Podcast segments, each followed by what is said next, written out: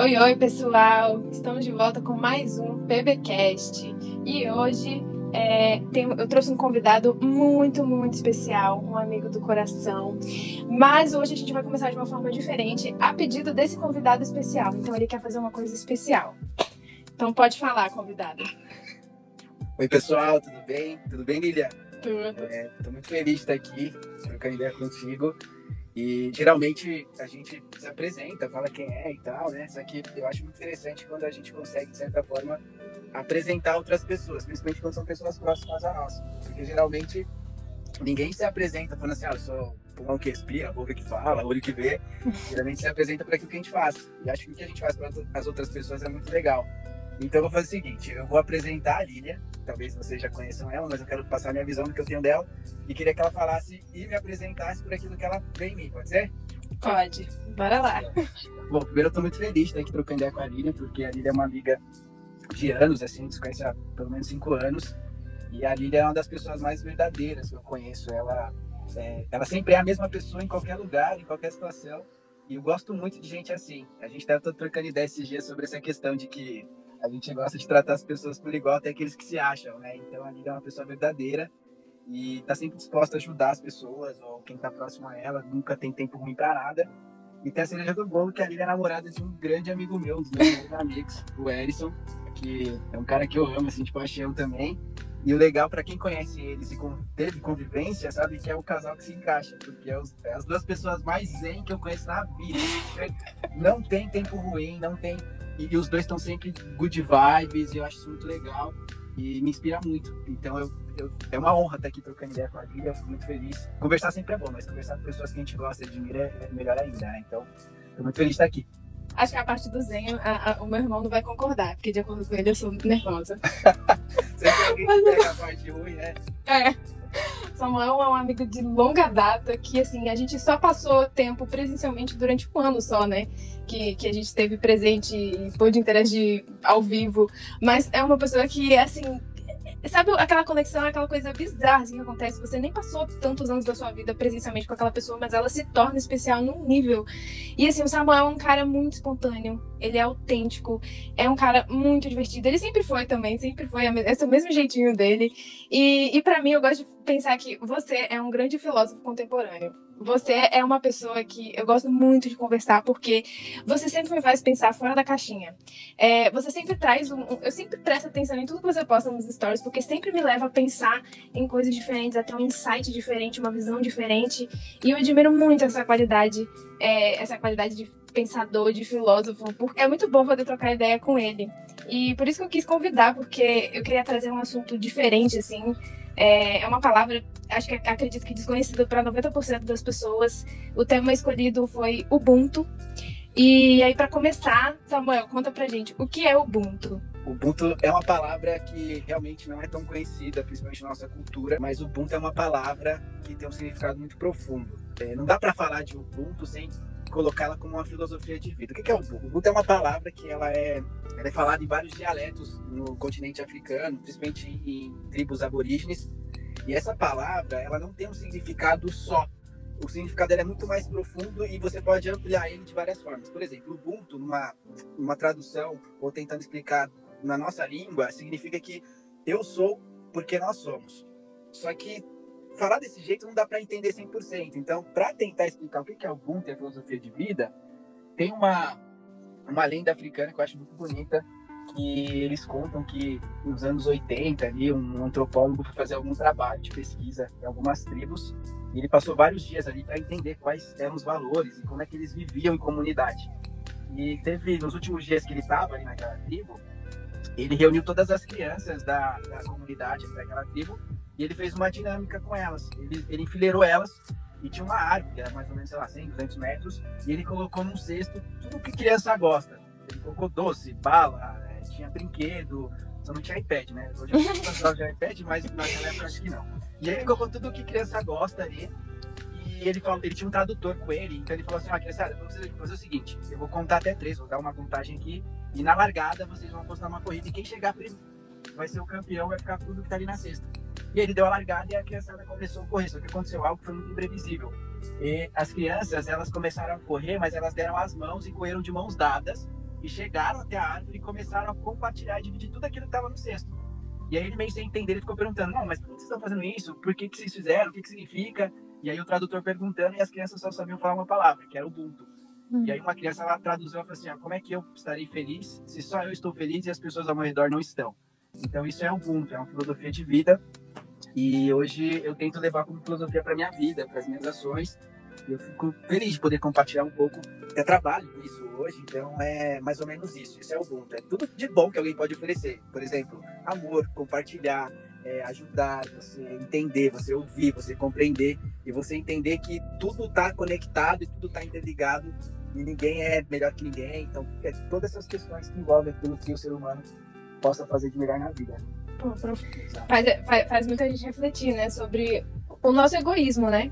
E aí, tipo, como que você percebeu a importância dessa filosofia na sua vida? Quando você viu isso presente na sua vida, que você se deu conta que estava vivendo esse Ubuntu, ou uma pequena demonstração do que é o Ubuntu? Olha, o Ubuntu na minha vida tornou muito significativo. O primeiro contato que eu tive com o Ubuntu foi quando, quando eu morava em São Paulo. Eu sou paulistano, nasci e em São Paulo. Mas eu, eu, brinco que eu sou paulista de quebrado, eu sou paulista do centro.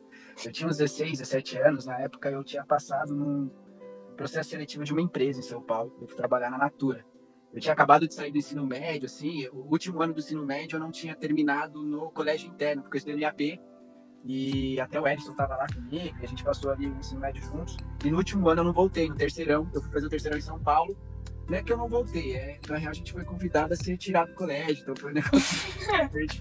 Aquela assim. velha história, né? É, volte, mas de preferência não volte, né? Então acho que meu pai entendeu o recado do colégio. E aí, como eu fui convidado a me retirar, né? E aí meu pai entendeu o recado que pode voltar, mas de preferência não volte, né? Então não voltei, fui terminar o ensino de São Paulo e meus pais viram que eu precisava trabalhar, fazer alguma coisa antes de, de fazer facul. E aí eu passei no processo seletivo da Natura. Resumindo, nesse processo, na empresa, quando eu comecei a trabalhar, tinha um cara, que ele tem uma empresa até hoje, que se chama Rede Ubuntu de Empreendedorismo. Uhum. E até dando, dando mérito a ele, assim, nessa questão que a empresa dele trabalha com a filosofia Ubuntu. O nome dele é Eduardo Zaidental, até hoje eu tenho contato com ele. Nesse processo, ele pegava todos os menores aprendizes da empresa e ele uhum. tinha esse processo de imersão na filosofia Ubuntu e para que a gente tivesse um autoconhecimento para entender quem nós éramos e o que, que a gente ia querer fazer da vida. E aí, pensa, molecada, 17, 18 anos, nem para nada. Só que eu sempre fui muito de querer fazer as coisas e curtir, mesmo não querendo estar lá. E eu me entreguei ao processo, até que eu me destaquei. E ali foi o momento que eu entendi o que, que era a filosofia Ubuntu, o que, que é o empreendedorismo. E aí foi quando eu decidi que eu queria viajar, eu queria conhecer o mundo, eu queria conhecer outras culturas. E aí eu saí da Natura, fui trabalhar no sul do país. E aí nesse meio tempo fiz, eu fiz marketing, voltei para São Paulo. Foi quando eu fui pra, do nada, eu parei de fazer marketing e decidi que ia para Argentina fazer teologia. Uhum. E aí foi na Argentina que eu vivi o Ubuntu na essência. Você tá lá, tava lá, né? Então pode contar como é que foi também. Que aí eu lembro que eu liguei pro Erison, que já tava lá. E aí eu mandei mensagem para ele e falou: Meu, vem pra cá e você vai ser bem recebido. E aí eu fui para Argentina. Então já começou um processo muito louco de, de ir para um país que eu não conhecia, não falava nada, achava que falava alguma coisa, mas não falava nada. Bem louco. E sorte que lá a comunidade brasileira é muito forte. Sim. E aí eu fazia teologia, porém, para quem me conhece, que eu não era o perfil do teologano, 100% o perfil do teologano. Você é um molde diferente. É, eu era tipo um peixe fora d'água que gostava do aquário, mas eu não gostava, tipo, não era um peixe do aquário. Uhum. E era engraçado, eu lembro que foi, bem, tipo, hoje eu, eu, vejo com outros olhos, mas na época eu era muito sem noção também, acho que mudei bastante. Porque eu lembro de duas situações, até abrindo parênteses, para o pessoal entender como é que era eu na teologia. E teve um dia que eu fui para aula, saí atrasado, coloquei qualquer roupa que eu tinha ali, fui, e eu lembro que eu tinha um terno, até hoje eu tenho esse terno, era um terno todo xadrez, da Element, era tipo um terno de skatista, então você já imagina como é que era esse terno. E eu tava com uma camiseta branca por baixo, só que essa camiseta branca era do Jimi Hendrix. E aí era uma foto quando ele tinha sido preso, sabe? Essas fotos de ficha criminal. E aí uhum. eu cheguei na aula desse jeito. Jeans, duas no pé.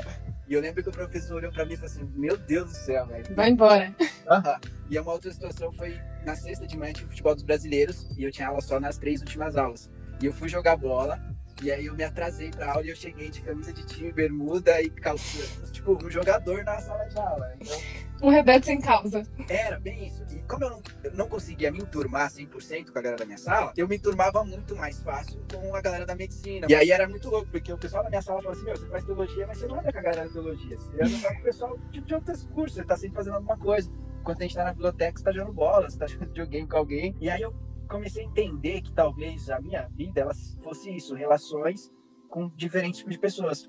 Uhum. E aí foi quando eu tive a ideia, porque eu me sentia muito, muito incapaz no meu curso, porque todo mundo tinha projeto de tudo, o pessoal tinha projeto de grego, hebraico, um, um projeto missionário, parecia um papa assim, e eu não fazia nada. E eu falei, saber? Não, eu queria estar com, com as pessoas, eu não queria estar só na biblioteca, eu não queria estar só fazendo coisas que envolvessem só a teologia em si.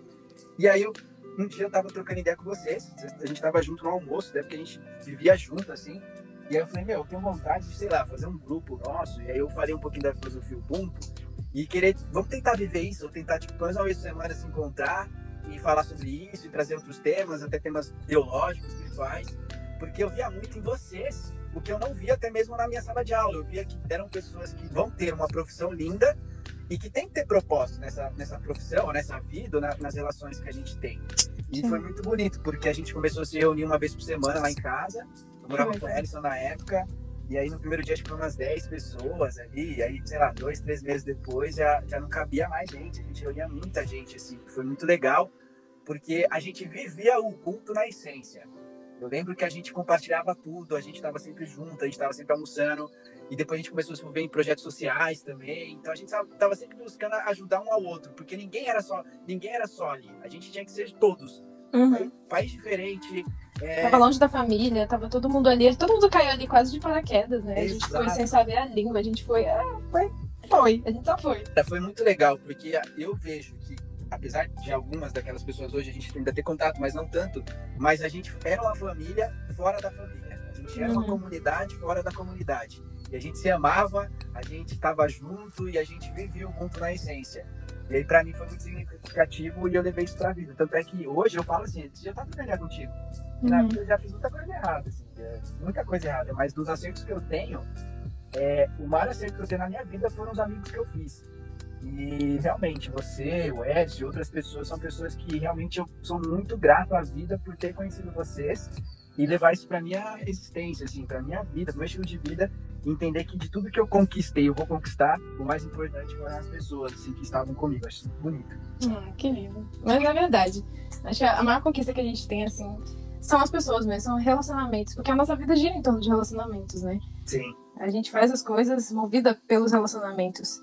E, inclusive, essa filosofia do, do Ubuntu, assim, analisando agora, você contando tudo isso, foi o motivo por a gente ter criado o Prosa Boa. É, foi assim, a ideia partiu inicialmente da Vitória, e aí ela veio compartilhar comigo, falando, nossa amiga, a gente podia criar uma comunidade, alguma coisa pra gente se ajudar, pra gente é, se apoiar na caminhada cristã, porque a gente que tá sempre fora de casa, a gente saiu, eu saí de casa para ir pro internato com 14 anos e, e- e nunca mais voltei a morar em casa. Eu cheguei a morar depois um ano em casa, mas depois nunca mais.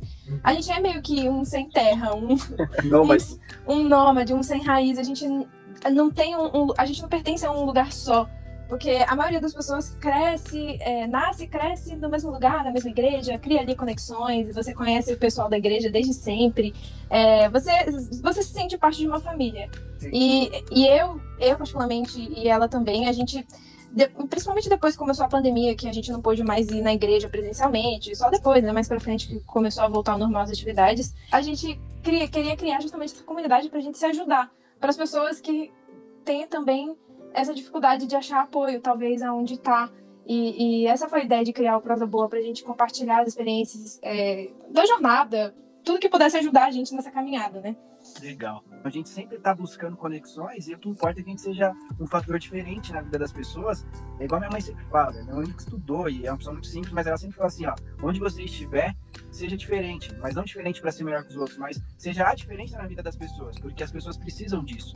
E eu sempre Uhum. levei isso como estilo de vida. Eu tento sempre, de certa forma, ser um diferencial, né? Sim. E, e essa questão de relacionamentos, né? Quando eu fui dar uma estudada assim, no assunto, né, pra vir pra esse diálogo, eu fui, eu assisti um, um vídeo que o cara fez uma reflexão, né, sobre a gente tá vivendo uma época cada vez mais, né, um mundo em que incentiva a gente a ser individualista, a colocar nossas prioridades, assim, é colocar o eu em primeiro lugar. E assim, antes de, de fazer essa reflexão, eu acho que o eu tem o seu lugar. Porque tem até o versículo, né, de, de em Levíticos 19, acho que é 19, 18, que fala, né, amarás o teu próximo como a ti mesmo. Ou seja, você primeiro tem que se amar. Primeiro você tem que se amar para você conseguir passar isso para outra pessoa. Então, assim, tem o seu lugar, o eu, né? O amor próprio, ele tem o seu lugar na coletividade. Coletividade, não sei nem se a palavra existe, mas tô falando. Mas além do eu, tem que existir um nós. Não dá para você viver uma vida é, só, do, só de você, entendeu? Você não vive sozinho, você não tá isolado no mundo. Você E nem é bom que você esteja isolado. Mesmo se você quiser estar isolado, você nunca vai conseguir estar 100% isolado. Nunca. Você vai estar numa fila do banco, você vai estar no mercado, você vai estar com pessoas ao teu redor sempre. Né? Sim. E por causa de, de N fatores, os relacionamentos ficaram desajustados com os tempos, com os tempos, né? Assim, as pessoas ficaram mais egoístas, é uma magoando a outra, alguma pessoa que não, não adquiriu ainda uma maturidade emocional vai machucar a outra. Então todo mundo começou meio que a ficar receoso, né? A gente tem um certo medo de, de se envolver com a dor do outro, né? Agora falando em, no âmbito de, de viver no coletivo, né? Viver em um grupo para se ajudar. Aí depois desse vídeo, eu, eu fui para um outro vídeo, aí eu comecei uma brisa louca, eu, eu fui escrevendo lá. Mas aí depois eu entrei no vídeo de uma outra, uma outra moça que eu gosto muito de, de ver os vídeos dela, que ela falou que a vida é uma grande escola e a única matéria é o amor. A gente tá aqui nessa terra por um único motivo, para amar o próximo. E Deus veio para a Terra para isso também. Ele veio aqui justamente porque estava rolando uma confusão de ideias, né? Ele veio justamente o que você falou, ser um grupo fora de um grupo. Ele basicamente fez isso, né? Muitas vezes a gente acha que o contrário do amor é o ódio, né? O contrário do amor é o medo. Porque o amor ele te move, o medo ele te paralisa. Ele é um, um muro gigante. Ele te bloqueia, você não consegue fazer nada. E, e assim, a gente vive numa cultura do medo. Agora, trazendo para o contexto, né, Ubuntu, a gente aprendeu a tomar decisões na vida, em tudo, na base do medo. E isso se aplica às relações, a criar novas conexões, a ajudar o próximo, porque o maior medo que a gente tem de se importar com o outro é de absorver o problema dele para você. Tipo, essa dificuldade de tomar as dores do outro para você para ajudar, porque você fala, poxa, mas eu já tenho meus problemas, pô, não tô dando conta aqui nem do meu, como é que eu vou ajudar essa pessoa? Pô, não vai dar. Entendeu? A gente geralmente pensa assim, pô, não vai dar, cara. Eu tô, já tô atolado aqui, já tenho muita coisa para resolver na minha vida, cada um na sua, cada um resolve seus problemas. E, e, é um meio de proteção que o próprio cérebro cria, né? Já pra. Ele Sim, é um problemas que nem existem, né? Exato.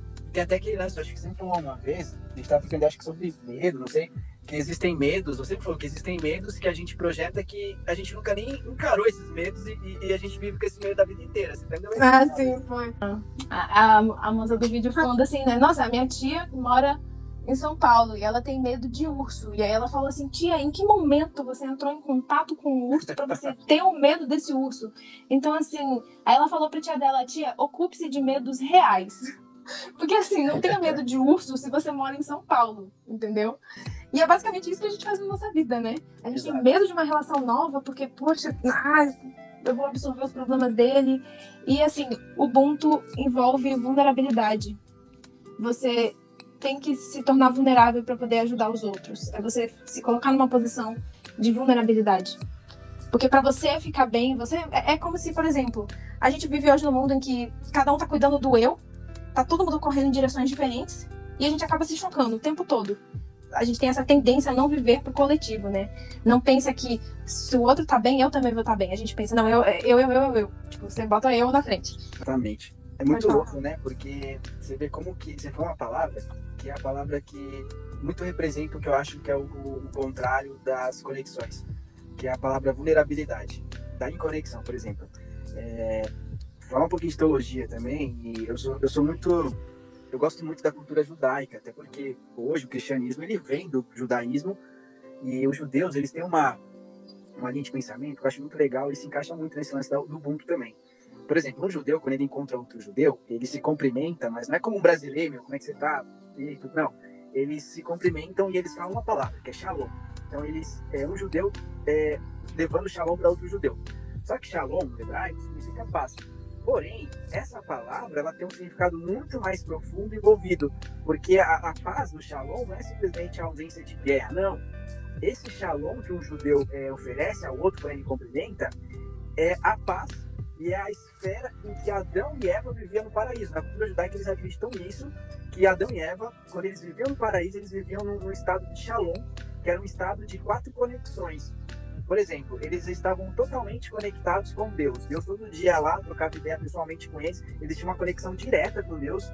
Eles tinham uma conexão, que era a segunda conexão, entre eles e, e eles mesmos. Eles não tinham espelho mas eles olharam ali, lá, eles sabiam o que eles eram. Eles tinham plena convicção do que eles eram e do valor que eles tinham.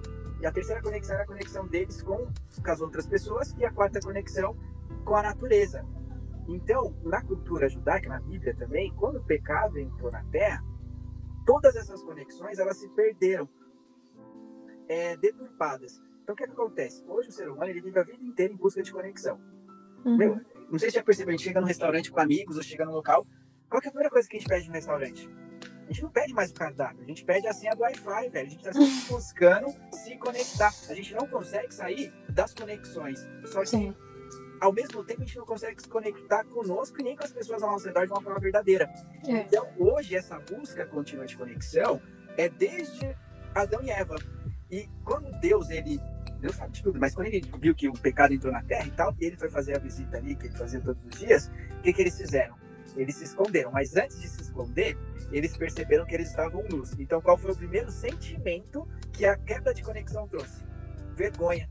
Uhum. Vergonha e medo, porque o medo e a vergonha, e muitos dos nossos medos que a gente tem, é entrelaçado com as vergonhas que a gente tem de nós mesmos, sabe? Sim. Ah, eu tenho vergonha de fazer tal coisa, o que, que os outros vão pensar? Então, uhum. gera medo por, pela vergonha que a gente tem. Então, a vergonha fez com que eles tivessem perdido a conexão. E existe um antídoto. E o antídoto foi a palavra que você falou, que é a vulnerabilidade. Para se conectar, Sim. você tem que ser vulnerável. Ninguém gosta uhum. de falar, oh, acabei de ser vulnerável ali para o fulano, para a ciclano. Não, ninguém gosta. Só que a vulnerabilidade é muito importante, porque você se torna vulnerável aos seus próprios medos, às suas próprias vergonhas, e aí você uhum. consegue se conectar. Eu tenho até uma história, não sei se dá tempo de contar, que eu entendi. Vai falando. Ó, vou te contar essa história. O pessoal que está gostando de mim vai deixar de gostar um pouquinho, porque essa história é muito. É, é engraçada, mas é triste. Eu sou filho único. E a minha mãe, minha mãe, minha mãe tem um perfil muito certo, assim, ela é um amor de pessoa, mas minha mãe é nordestina, então ela tem muito disso, tipo, o que ela fala, é o que ela fala, ela não ela é muito convicta. E a minha mãe, ela sempre gostou de vestir bem o filho dela. Então, desde pequenininho, a gente ia na igreja e tal, ela cobrava terninho. Eu lembro de ter uma foto minha com terno de gravata borboleta e tal. Qualquer coisa que tinha assim, ah, vai ter um, um aniversário do Samuel. Ele tem que estar de terno. Então, eu cresci meio que assim. Só que a gente vira adolescente e começa a odiar isso, né? Então, Sim. Eu, eu, eu teve uma época da minha vida que eu odiava terno, gravata. Hoje eu trabalho praticamente todo dia de social, terno e gravata nas empresas que ela tem. E aí o que acontece? Eu tinha uns 12 anos, eu lembro até hoje. A minha mãe, ela não tinha é, estudado e ela foi fazer um curso que em São Paulo o pessoal chama de supletivo, que você faz ali e, tipo, em um ano você consegue fazer 3, 4 anos da escola que você não tinha feito. E, meu, foi uhum. muito legal porque minha mãe, ela se entregou, ela gostava muito e tal. E chegou o grande dia da formatura da minha mãe. Olha só. E eu lembro que meu pai, naquele final de semana, na época eles eram casados ainda, meu pai não estava em casa. Que ele foi fazer uma viagem, tinha um concílio da igreja, que ele tinha que participar de anciões e tal. E aí meu pai não estava em casa. E na época a gente tinha um carro só, meu pai foi com o carro e ficou minha mãe em casa, no sábado. E a formatura era sábado à noite. Só que aí, minha mãe preparou toda a minha roupa e falou assim: Olha, Samuel, vai lá, se troca, porque eu já deixei essa roupa separada para ir pra formatura. Aí eu cheguei no quarto, adivinha que roupa que era? Era um terno, gravata, tipo roupa social. e aí eu falei: Não, beleza, né? Eu vou. Só que a gente ia de carona. E tinha uma mulher que morava perto de casa que ela ia dar carona para nós até o local da, da formatura. Só que a mulher ligou em casa e falou assim para minha mãe, minha mãe é Geraldina, o pessoal chama ela de GG. Ela falou assim: GG, faz o seguinte, como é caminho, pega o Samuel e vem até aqui em casa e daqui eu termino de me arrumar pra formatura. E era caminho mesmo, poxa, era uma carona, né, velho? Minha mãe ia falar assim: não, vem aqui, busca, porque o Samuel não gosta de sair social na rua, né? Aí o que, que ela falou pra mim? Ó, põe a roupa, a gente vai lá na casa da fulana e pra, pra ir pra formatura de lá, da casa dela. E, meu, sábado à tarde, todo mundo na rua, os amigos da escola, os vizinhos, tudo. Adivinha quem não foi na formatura da mãe? Hum. Eu. Nossa. Eu não fui, velho, na formatura da minha mãe, porque eu tinha vergonha de usar uma roupa social no sábado à tarde com uma galera que eu nem sei onde tá, nem sei quem é mais hoje, os vizinhos. E eu, a pessoa que eu mais amo na vida, das que eu mais amo, que é minha mãe, eu deixei de me conectar com ela, demonstrar por uma vergonha minha. Hoje eu brinco, se minha mãe se formar em crochê, qualquer coisa, eu vou de smoking, vou tá lá, entendeu? Então você entende que nisso a gente deixa de se conectar pelas vergonhas que a gente tem? Isso em todas as coisas, com Deus, com os amigos, com tudo. E eu lembrei dessa história. É, tem até um, um, uma breve história aqui que eu vivenciei vindo aqui pra Bahia. Eu vim aqui pra fazer um estágio, pra quem não sabe. Parte, né, o finalzinho da faculdade. E a gente veio pra cá, pra Bahia, no interior, do Aquarema, nem sei se tá no mapa. Mas é, a gente veio pra cá de paraquedas, porque foi tudo de última hora. E, e, assim, eu vim de peito aberto, eu vim de paraquedas, falei, vamos ver o que vai dar, isso aí. E assim, eu, eu vim e chegamos, eu cheguei aqui numa situação de vulnerabilidade, porque eu não conhecia ninguém. Eu, a gente tinha apenas um, que eu e o Vitória viemos juntos, a gente só tinha apenas um amigo que conhecia aqui a região. E mesmo assim, ele nem conhecia aqui a cidade, porque ele nem frequentava aqui a cidade. Mas ele auxiliou a gente, né, inicialmente, mas depois, quando a gente começou a conseguir alugar aqui uma casa e tal, a gente. Só que a gente se viu numa situação de vulnerabilidade, porque a gente não conhecia ninguém. Eu não sabia nada sobre viver no interior. E as pessoas daqui, elas são muito curiosas, elas são muito receptivas. E eles queriam saber tudo da nossa vida. E, e justamente o medo, né? Eu falava assim, ai meu Deus, como é que eu vou dar informação de onde eu moro, gente? Aí vai que vai de alguém de noite, vai invadir a casa, vai, vai sequestrar a gente. Vai... Eu ficava morrendo de medo. A gente chegou aqui morrendo de medo de dar essas informações. Só que as pessoas daqui, elas se conhecem, todos se conhecem. E, e, não rola muito. O índice de, de assalto e de coisas aqui é bem baixo, sabe? Mas o povo aqui tudo se conhece, eles todos. Assim, se conhecem tanto que eles sabem muito um da vida do outro. Tem uns pontos negativos, mas no geral, eles se conhecem todos e eles se protegem, sabe? Só que eu nunca tinha vivido isso. Eu sempre fui de, de, cidade grande ou então de morar dentro do colégio interno. Então, assim, nunca me precisei, precisei me preocupar que pessoas estranhas, totalmente estranhas, né? É, estavam cuidando de mim. E o pessoal queria saber informação, informação, e eu, e eu ai meu Deus do céu, como é que eu vou dar essa informação? Eu, eu não dava, eu não dizia onde eu morava. Mas não adiantava, porque eles sabem, eles descobrem, eles dão um jeito, e, e, e todo mundo já sabe onde a gente mora. Mas assim, eu foi a primeira vez que eu, eu senti mais na pele essa questão de Ubuntu, de eu sou porque nós somos, porque a gente aqui chegou sem conhecer ninguém, assustadas, tipo. Assim, e a gente foi tão bem recebida, tão bem recebida, assim, os nossos vizinhos cuidam da gente com um carinho tão grande. Inicialmente a gente tava com aquele medo, aquele receio, né, de dar muita abertura, aquele receio de. Mas aos poucos a gente foi cedendo, eles foram conquistando a gente, e assim, hoje eu vou lá todo dia praticamente, tomar um cafezinho na casa dela, ela vai me contar a fofoca da cidade. E, e assim, eles cuidam da gente com tanto carinho. E não é só os vizinhos aqui, né, que são os que alugam a casa pra gente. Mas as outras pessoas, eu, eu, eu consegui estabelecer uma conexão tão legal com o pessoal do, do posto de saúde que foi tipo assim, eu falei assim, gente, isso aqui é real? Esse, esse povo. O, ba... o baiano, agora eu vou fazer uma propaganda do baiano. O baiano é realmente o que fala. Eles eu são... adoro a Bahia e os baianos. Eles são extremamente receptivos, extremamente assim, parece que você já conhece eles a vida inteira. Você chega para conversar e, e, parece que você já conhece eles desde sempre. Eles te chamam para ir na casa, eles te chamam para ir para comer bolo na casa deles, para ir não sei o quê. É assim, é, é uma grande família. É o melhor do Brasil. É o melhor, é o melhor. Inclusive, inclusive eu, eu, vou voltar daqui com um pouco de sotaque, não tem como, é maravilhoso. Ontem e você assim, falou um pouco uma coisa, não sei o que você falou, que aconteceu, aí você falou pode, você não falou podre, eu lembro. Você mandou é. um áudio pra mim, ela tá pegando o sotaque da Bahia. Eu vendo. Eu tô pegando. E assim, eles são uma grande família. E eu acho isso muito legal. Eu acho que eles não se dão conta disso, mas quem, quem chega de fora, né, que não vive essa realidade aqui, chega de fora, percebe que eles são uma grande família. Eles estão sempre cuidando um dos outros, sabe? É, e eu achei isso muito legal, porque eu nunca tinha vivido isso de perto. É, eles se importam de verdade com você. E quando você chega assim, você chega meio receoso e tal, depois você né, quebra essa armadura e você entra no, no, na grande família, você também quer que eles estejam bem. Tipo, você quer que eles estejam bem para você também ficar bem e todo mundo ficar legal.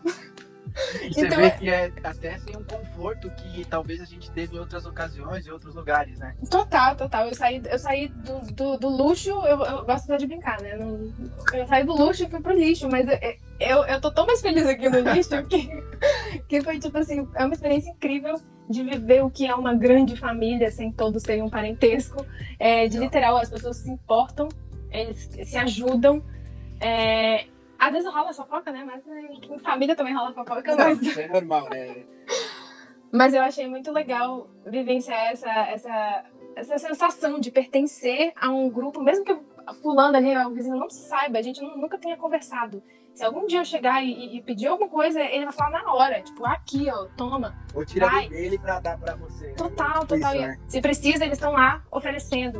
É, se, poxa, teve umas vezes que a gente foi no, no mercado, tava sem sinal, né? E não tinha como passar a maquininha do cartão. Eles nunca viram a gente na vida. Obviamente que todos aqui conhecem a gente, porque nós chegamos aqui e ficamos conhecidos como as doutoras. É, é, a gente não sabe quem são eles, mas eles sabem quem somos nós. mas, assim, a primeira vez que a gente foi numa feira, o cara falou, não, tem problema não, depois você paga. Sabe? Tipo assim, depois. Ele nem sabe se eu vou voltar, se eu, se eu voltar na semana que vem, mas ele fala, não, não, depois você paga, depois você passa aqui outro dia e paga. Sabe? Essa, essa questão de confiança, essa relação de confiança que eles têm um com o outro. É muito legal. E, e, e é isso o Ubuntu, né? É isso, é isso. Eu, e a gente tem uma vida nômade, a gente viveu muita coisa já, e é legal trocar essa ideia, porque você percebe que nas, é nos momentos que talvez de menos conforto foi quando a gente encontrou mais conforto, conforto através das outras pessoas. Foi nos momentos mais difíceis, eu falo isso por mim, teve momentos que eu tava numa pior, precisando de alguma coisa, e as pessoas que estavam ao meu redor e que me ajudaram foram vocês, foram pessoas que realmente que, que não mediram esforços tanto para me dar um conselho quanto para me ajudar em alguma coisa, e eu levo isso para a vida. Eu acho que viver Ubuntu, entrando no contexto do podcast de vocês, que eu achei lindo, assim, eu escutei outros também, é... você falou do medo, porque o amor, ele, ele joga fora todo o medo. Tem um versículo que fala sobre isso, Uhum. E é isso, o amor de Deus é a comunidade, o amor de Deus é você ser porque as outras pessoas são. Jesus, ele não morreu por uma só pessoa, ele morreu por todos, todos, Sim, independente todos. de quem seja. Jesus ele veio para mudar o negócio, igual você comentou também, que ama o próximo como a ti mesmo. Só que Jesus ele sacou que, tipo, cara, eles não estão conseguindo nem amar eles mesmos, como é que eles vão amar as outras pessoas? Então foi o seguinte, aí acho que o Mateus ele fala assim: ó, já que vocês não entenderam, vou fazer o seguinte, vou te dar um novo mandamento. Um novo mandamento uhum. eu vos dou. Uhum ama como eu amei. Aí vocês vão entender o negócio. Então, Sim. cara, Jesus, eu, eu, eu, sou apaixonado por Jesus. O que mata é o ele é top. Né? Eu sempre digo que quem a imagem dele é o próprio fã-clube dele, as instituições ou as pessoas que não entenderam o que ele quis trazer. Sim. Mas, poxa, quer, quer entender o ponto de verdade? Olha para Jesus, olha para o que ele fazia. Ele não me disse esforço de tocar em quem era impuro. Ele não me disse esforço de andar no meio dos pobres, da ralé. A justiça dele é diferente da nossa. O que é justo para Deus é injusto para nós porque a gente tem uma concepção errada de meritocracia. Meritocracia não existe, uhum. existe mérito, meritocracia não existe. E Jesus uhum. ele fala assim, ó, quem chegar, sei lá, é, salvar, mas se o cara se salvar nos 45 minutos do segundo tempo da vida dele, a mesma recompensa que esse cara vai ganhar vai ser a de Abraão, porque Sim, total. É no, no, final, né, na corrida da fé, é, é, é o exemplo lá da, da tribo, né? É todo mundo de bom dado, porque vai todo mundo chegar no mesmo lugar. A, a, filosofia, a filosofia de Jesus é, é, a da Dilma, que é aquela, né? Ninguém vai ganhar, ninguém vai perder. Vai todo mundo ganhar. Vai ganhar. vai todo mundo ganhar. E, e é isso, não tem ninguém melhor que ninguém. Jesus quer falar assim, meu, tem algo muito maior, existem coisas ruins no mundo, mas faz a diferença. Olha o que eu fiz, porque eu vim mostrar o que é para ser feito. E o que é para ser feito é ninguém é maior no reino de Deus. O menor é o maior. Ele inverteu todos os valores Sim. que a gente acredita. E o Sim. ponto é isso: é você viver uma vida pautada naquilo que você acredita que você é importante, mas você só é importante, você só é alguém porque as outras pessoas têm que ser também. É essa Sim. é o ponto. De lembrar, né, que a gente tá aqui é para se ajudar, é para todo mundo dar a mão e ir junto, porque todo mundo vai ganhar, todo mundo tem que ganhar.